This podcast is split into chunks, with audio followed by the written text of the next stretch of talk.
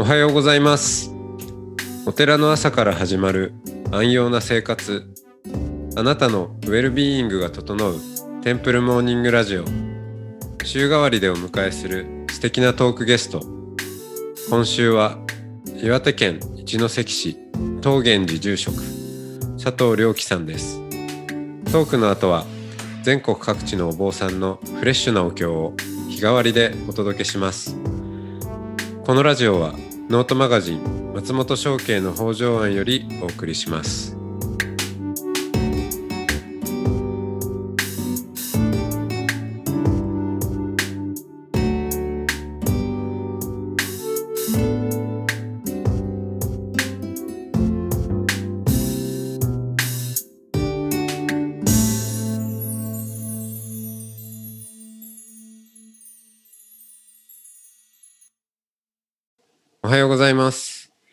おはようございます。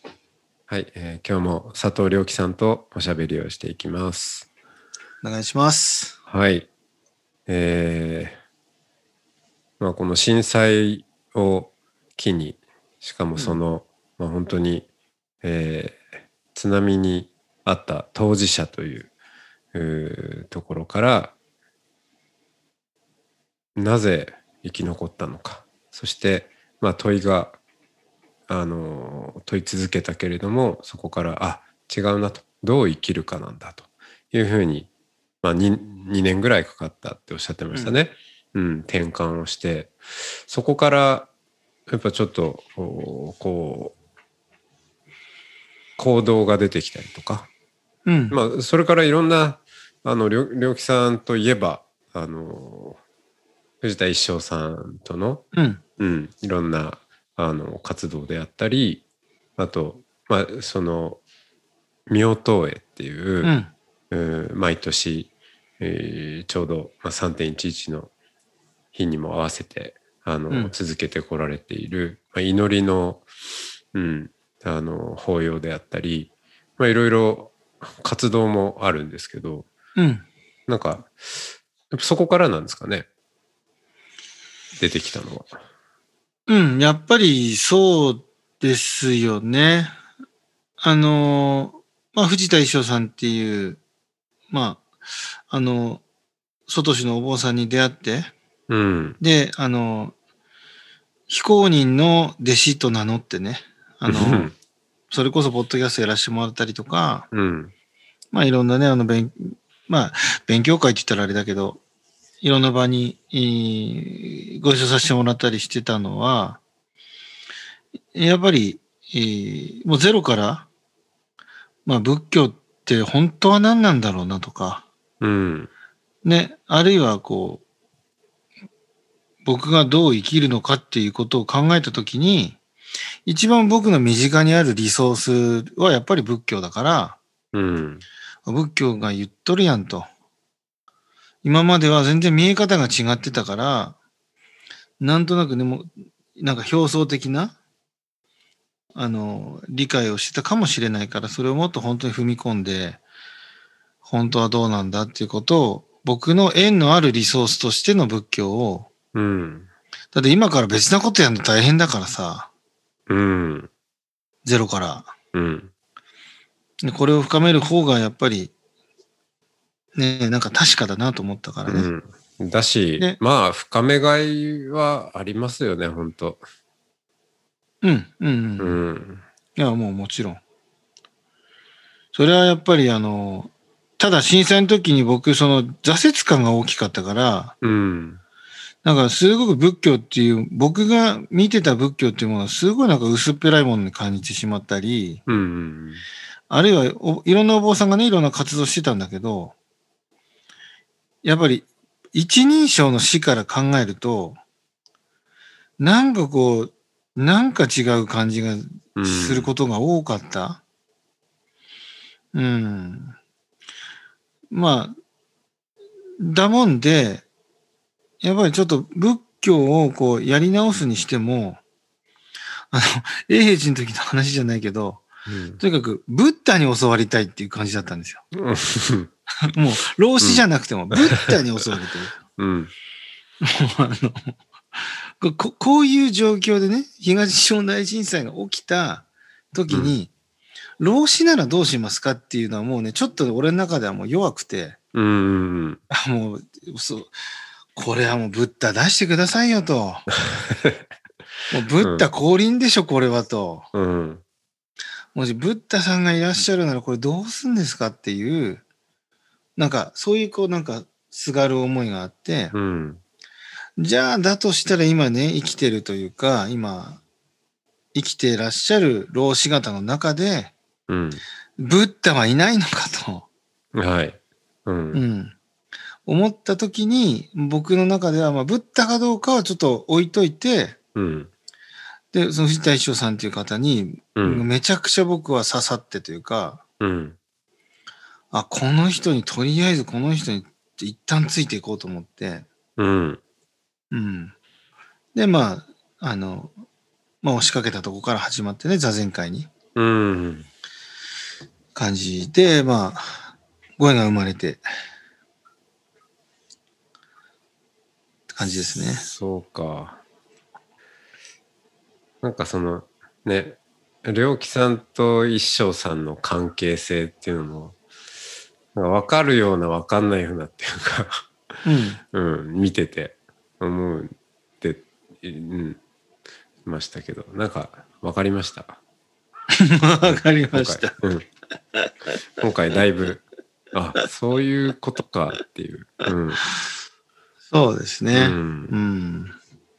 だからこう、普通はそのお坊さん同士ってやっぱりね、いろんなことがあって、うん。うんもちろん曹洞宗にもそういう縦社会的なね、作法とかもちろんあるんだけど、うん。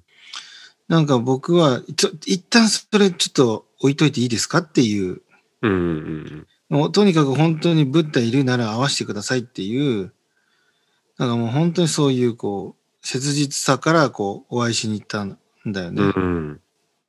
うん。うん。でも、まあ、一生さんなんで、いやー、俺はブッダじゃないよ、みたいな、うんうんうんうんうんうん、感じだとは思いますけど。だって、それにしたってさ、やっぱ同じ宗派だし縦社会だからさ、うん。初めて会いに行くときはもうおけさとかも全部もう、なんかフル、まあ僕らでいうフル装備っていうやつで行って、はいはい。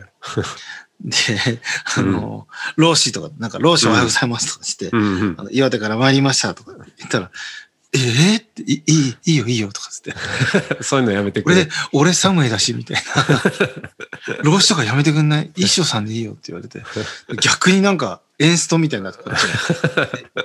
そんなわけにはいかない。僕もなんかなんならブッダにお会いする気持ちでもう来ましたみたいな。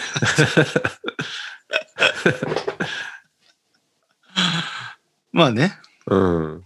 うん、そこから始まって、まあ本当に、あの、藤田一生さんはね、そういうお人柄だから、うんうん。その人柄に本当にああ甘えさせてもらって、またね、親しくさせてもらって、うん。うん。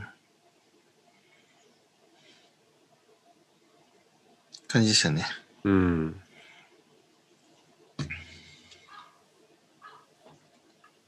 一生さんから、なんだろう。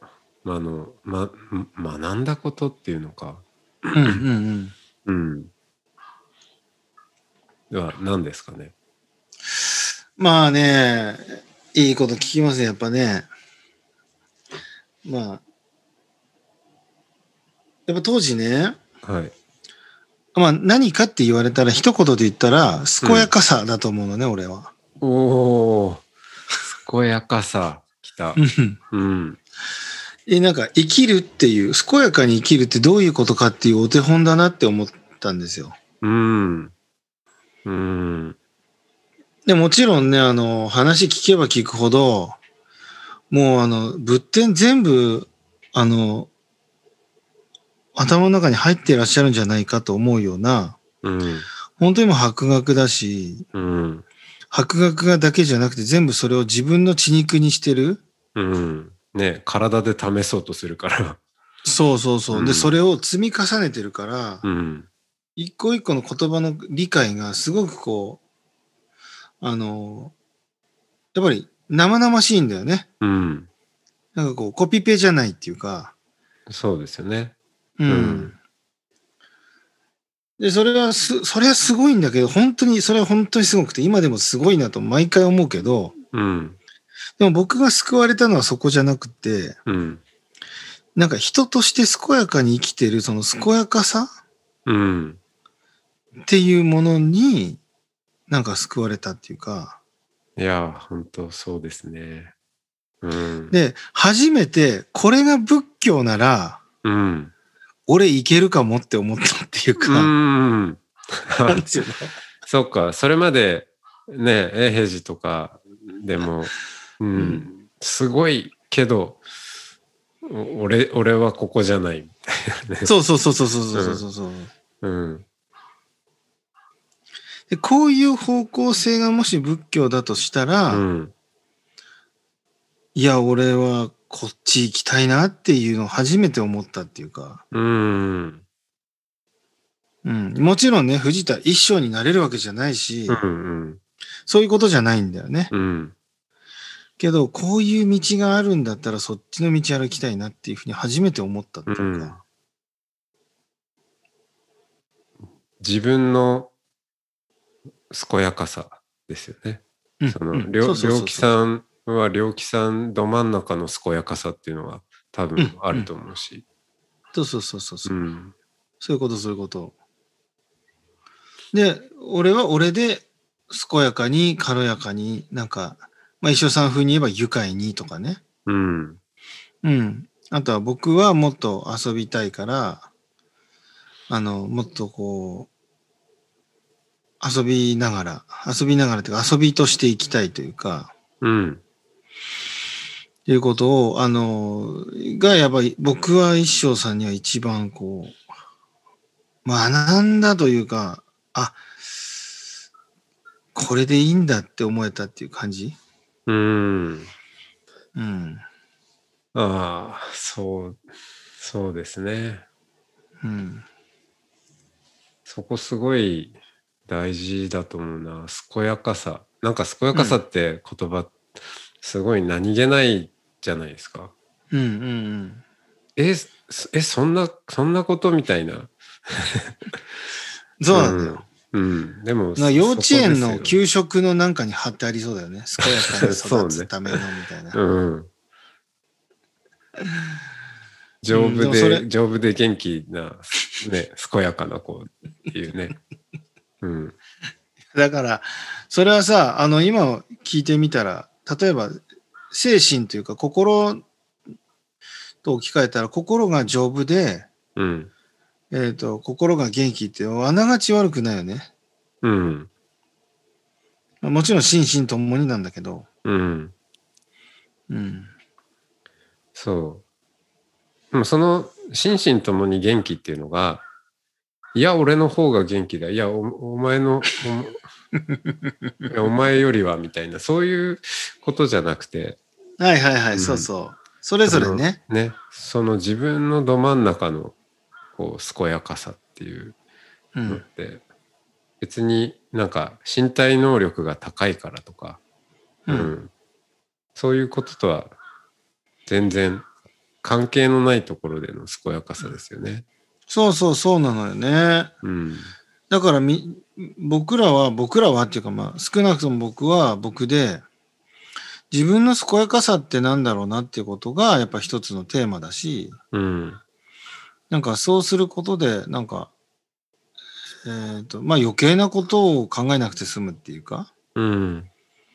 うん、なんか社会的にどうとか、なんかな、なんか宗教者としてどうとか、そういうことはまあ後からの話で、うん。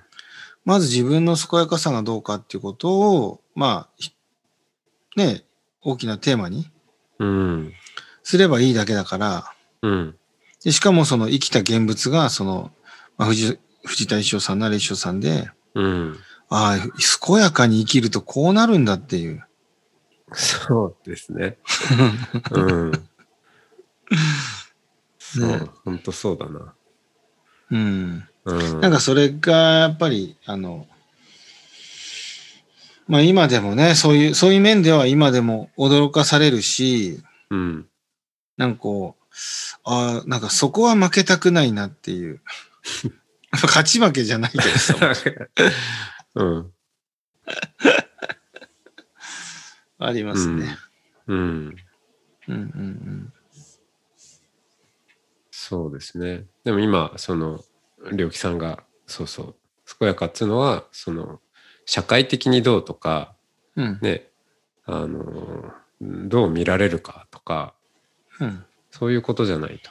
本当その通りで、まあ逆にその、社会的にどうとか、考え始めると、本当途端に、その、す健やかさが、うんなんていうか、に影が差し込んでくるっていうか、うんうんううん。ん、すごい感じるんですよね。うんうんうん。でも本当そうだと思う。あ健やかの反対語みたいなのが、うん、す健やかじゃないっていうことが多分へつらうとかなかもしんないね。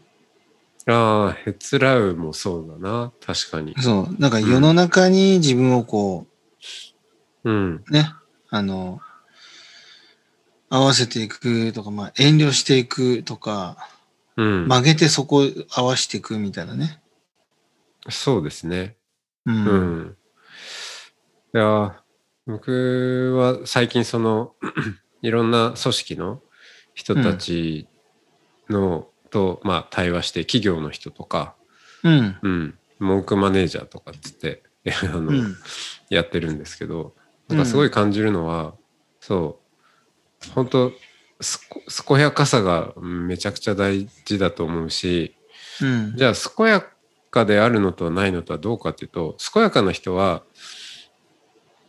そう自分で思ったことや感じたことを言葉にしたりそこから行動したりできる、うんで逆に自分が思ってもいない感じてもいないようなことを言ったりもしない、うんう。うんん、でも健やかじゃないっていうのはまあそのどっちが先かはありますけどその、思っても感じてもいないようなことを言わなきゃいけなかったりうん。思っていることや感じていることを口にできなかったりうん。表現できなかったり、うんうんするのが重なっていくとどんどんまああのまあ僕の言葉で言うと正気を失って、う。うんん、拗ねていっちゃううん。うん。ところがすごくあるな。まあ拗ねってまあそうですねへつらうとかにもちょっと重うねて、ん。まあ、そう、仲間の言葉だよね、それはね。うんうん、うん。そうだな。まあ、そうだね。ふ藤田一生さんに関しては、そんな感じ。うんうん。であともう一つ、その、妙東絵っていう、うんうんまあ、超宗教であり、相続を超えた、うんあもっとフラットな、あの、まあ、法要、まあ、あえて法要って言ってるんだけど、うんえーの場っていうものを、えー2017年の震災の七回忌の時に、あの、気仙沼の杉浦圭一君っていう若い子とうん二人で頭を悩ませながら、なんか僕らが本当にこれからし続けていかなきゃいけない。この千年に一回の震災だったら、えー千年語り継いでいかなきゃいけない、まあ、法要なのか、その、形っていうのは何かっていうことを、こう、二人で、ああでもない、こうでもないって悩んで、で、まあ、一つの形にしたのがその妙東絵っていう回で、うんうん。これも何でもないんだけど、青いろうそくを、まあ、空と海の色をこう表現した、青いろうそくを2本灯すっていうだけの法要。うんできれば宗教者がいるんなら、できればいろんな宗教者の方に、そのリソースとして、お祈りをあのその場で捧げてもらえれば、うん。もうすごくそれは力になるし、もしいなかったとしても、別に一人でも、うん。あの、できるのが僕らのその妙東絵だろうなって思っていて、うん。いい？この話ちょっとしても。あもちろんもちろん。うん。で、まあ、青いろうそこを2本灯すんですよね。まあ、別にそんなと特別なことじゃないんだけど、えっ、と、なんかね、東北の方ってさ、うん。3月になってくると、やっぱりいろんなこう、追悼の法要みたいなとか、うん。追悼式とか、鎮魂のなんとかみたいなものがこう、出てくるわけですよ。うん。特に震災の直後なんかすごいたくさんあって。で、僕はね、その一人称の僕の死っていうものを体験した後、そういうのを見ると、なんか、なんか人事のような感じがしてならなくって、なんか追悼とか鎮魂とかもちろんわかるけど、でも、いや、お前、鎮魂とかいう時間ねえぞっていう、うん。なんか、こう、焦りみたいなのがすごくあって、うん。そんな悠長に人の、人の人魂とか追悼とか言ってるけど、まず僕ら自身が生きてるっていうことがめちゃめちゃ貴重で、うん。そのことを取り合わないで、鎮魂とか言っても成立しないなっていうのが僕の中であって、うん。だから、あの、当時まだちょっと気持ちが荒れてたからね、そういう感じになってたんだけど、今思えば、やっぱり、失われた命っていうものを感じるっていうことと、うん。あるいは痛むっていうことと、今生きてるっていう自分のこのかけがえのなさを、あの、感じるとか味わうってことはセットなんだよね。うん。どっちかじゃないっていうか、だけどどうしてもなんかお寺さん、お寺さんっていうか僕らの、の法要っていうものは、どっちかっていうその追悼とか痛む方に、うん。あの、ウェイトが乗ってるうん。感じがどうしてもしちゃってて、うん。そこに僕はね、すごい違和感あって、これ、50、50もしくは64ぐらいで、60、40ぐらいで、生きてる方に、あの、僕らがもっとこう、気づいているというか、思い出すというか、うん。必要があるんじゃないかっていうことで、その、妙東へはろうそく2本灯す。だけど、これうん意味をちゃんと、あの、考えて、1本は分かった。追悼とか鎮魂ね。うん。その、失われた命。死者の、に向けて。うん、そう。うん。死者に向けて、あるいはこう、例えば遠くにいる、まあ、震災で言えばね、遠くにいる友達とかその家族のためにうん一本灯すでもいいしう、ん。わからないけど、他者ですね。うん。他者、死者、あるいは死者に代表される他者だよね。うん。うん。でもう一本はでも自分のこの生き生きてるこの命っていうものを感じるっていう意味を、ちゃんと与えて、この灯火を灯そうっていうことを、うん。にしたわけ。うん。必ず、必ず死ぬ私が今生きているっていうことに灯すわけですね。そうそうそうそう。なぜか知らんけど、今こうして生きてる私っていう。うん。そうですね。なぜか知らんけどですね。んそう。。だって死んだっていいんだから別に、うん。交通事故に遭おうが病気になろうが、うん。死ぬ可能性だって毎秒毎瞬いくらでもあるのに、うん。なぜか死んでない命とも言えるかもね。うん。うん。うん。少なくとも震災後はね、僕はね、そう思ってたんですよ。うん。なぜか死んでない命か。そうん。う。だからそまあ、なぜか生きてる命ではいいんだけど、もちろん。うん。でも、震災後の僕にとっては、なぜか死んでない命っていうのがリアリティがあった。うん。うん。で、そっちをこう、ちゃんと、あ、私生きてんだよな、生きてるって、なんか忘れちゃうけど、やっぱり生きてるって、やっぱりいいよねっていううん。実感をこう、もっと僕らは感じたいし、感じ合い、感じ合うことができたら、うん。やっぱりこの生きてる者同士、あ、私も生きてるなら、あなたも生きてんだもんなっていうもので、関係が変わるっていうかね。うん。関係が変われば、こう、もっと、そこまでは俺はあんまり思わないけど、うん。そういう人が増えていけばもっとね、あの、もっといろんな社会っていうのか人の関係がうん。もっとあったかくて、もっと、なんていうかな、本当にいいなと思えるものにうん。なるんじゃないかなと思ってね。うん。まあ、だからこの見音絵っていうのを、えー、近い期2017年に始めて、まあでも、今でも続けていって、で、10年過ぎたんで、なんとなく自分の中でもこう、一、一区切り感がああるのよね。なんで、こ今まではこう、震災にこう、うん、追いかけられて、そういうことをしてきたような気がするんだけど、うせかされてっていううんかね。けど、でも、今年からはそうじゃなくて、えーえー今までのこの10年を、まあ、糧にっていうかね、うん。なんていうかな、きび団子みたいにして、丸めてこう、袋に持っといて、うん。で、で、それでこう、妙刀絵っていうものをご縁にして、こう全国、まあ世界もね、含めて、妙刀絵っていうものをきっかけに人に出会っていきたいな。で、みんなでこう、命っていうものに向き合っていきたいなっていう。うん。で、時々お腹空いたら、その、き、きび団子を出して食べて、うん。あ、なんか震災の時こんなこと感じたよなとか、うん。あるいはそれを誰かお腹空いた人にいたら、僕らもこうだったよ、みたいな。うん。ね、一つのこう、し財産とか資産として、あの、この10年のことを、えーこれから役に立てていけたらなっていううん。感じかな。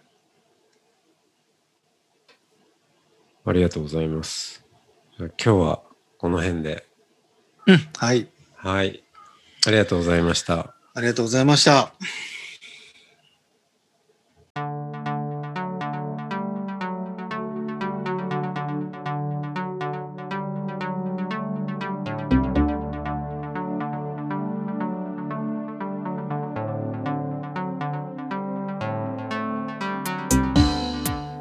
つもテンプルモーニングラジオを聞いてくださりありがとうございます。おかげさまで間もなく配信開始から1周年を迎えます。リスナーの皆さんへの感謝を込めて4月10日土曜日の夜に初めてのオンライン公開録音を行います。出演ゲストや申し込み方法など詳しくはノートマガジン松本商家の北条案または音の巡礼をご覧ください。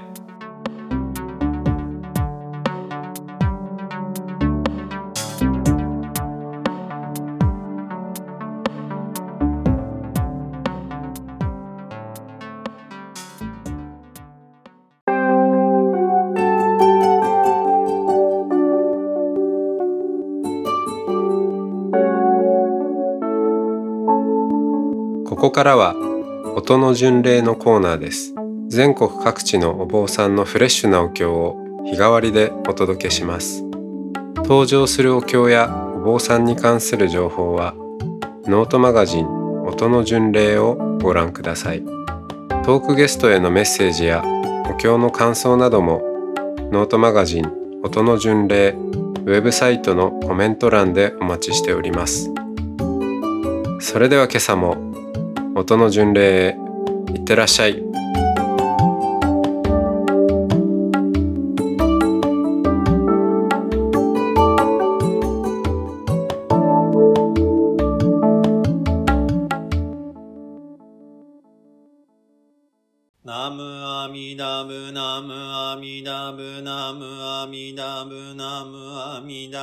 ナムアミダブナムアミダブナムアミダブナムアミダブナムアミダブツナムアミダブ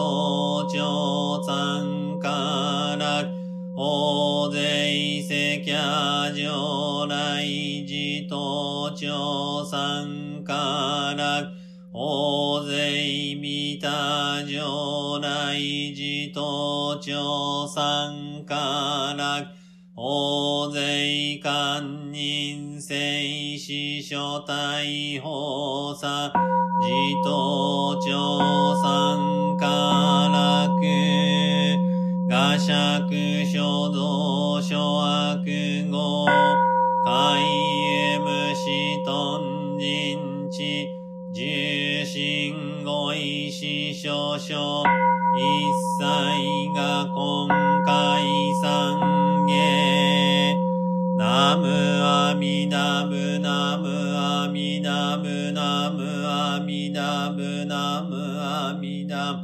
ナムアミナムナムアミナムナムアミナムナムアミナムナムアミナムツナムアミナム。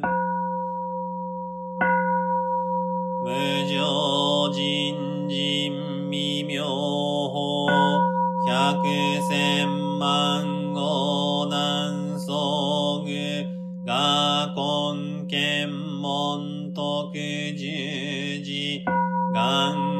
如来真実に、我言調整願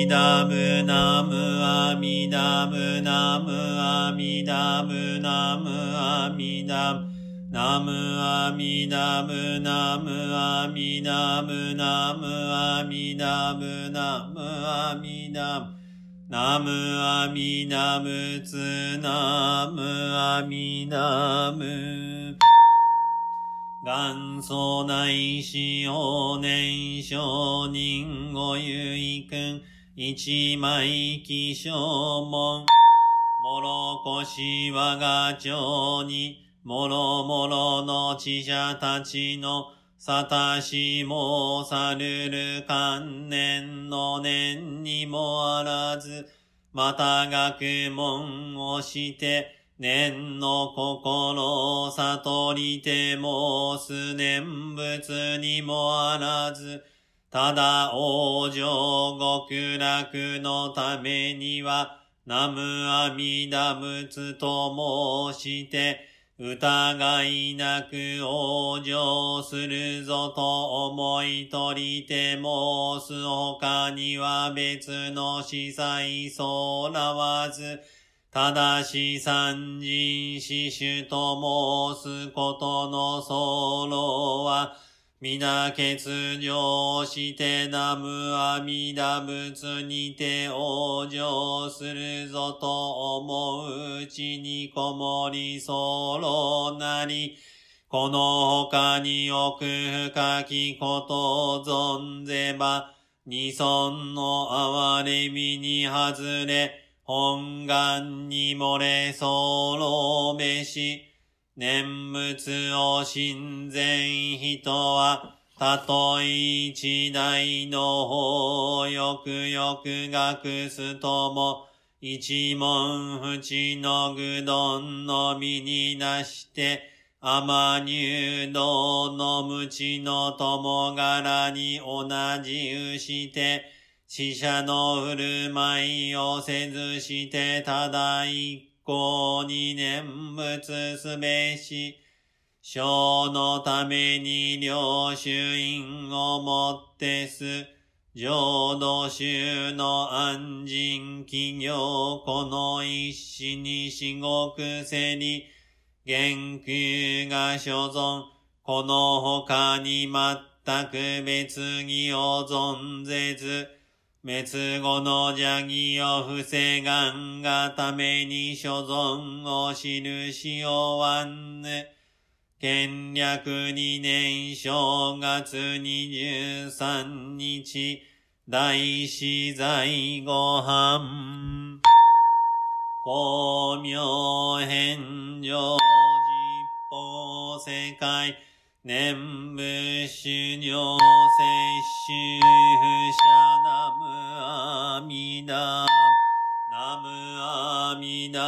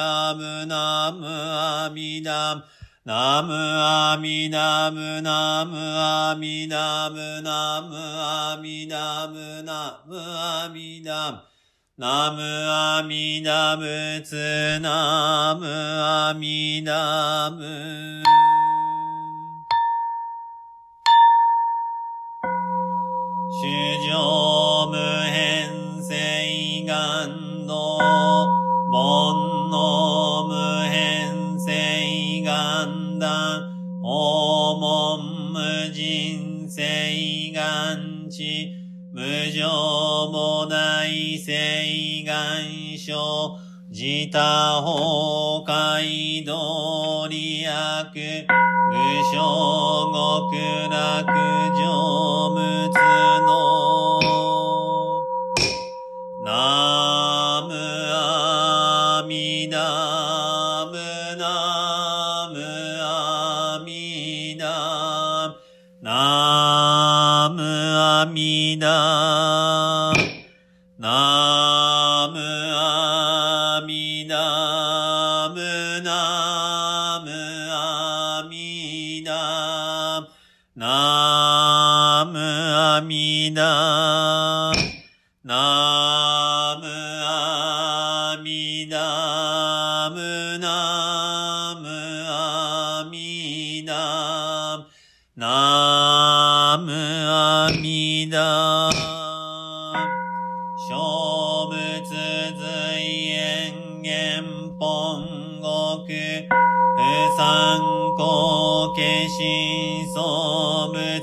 願仏自身用五年同小相関人襲来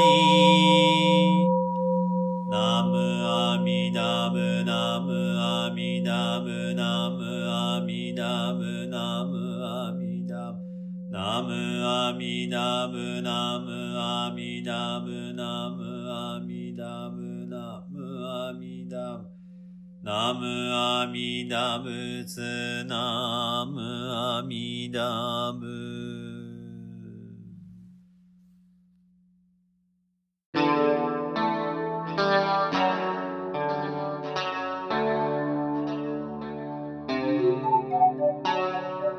このポッドキャストはノートマガジン松本商家の北条案よりお送りしました。お経コーナーはノートマガジン音の巡礼のご協力でした。ゲストへのメッセージや番組の感想などはそれぞれのノートのコメント欄にてお待ちしております。それではまたテンプルモーニングラジオでお会いしましょう。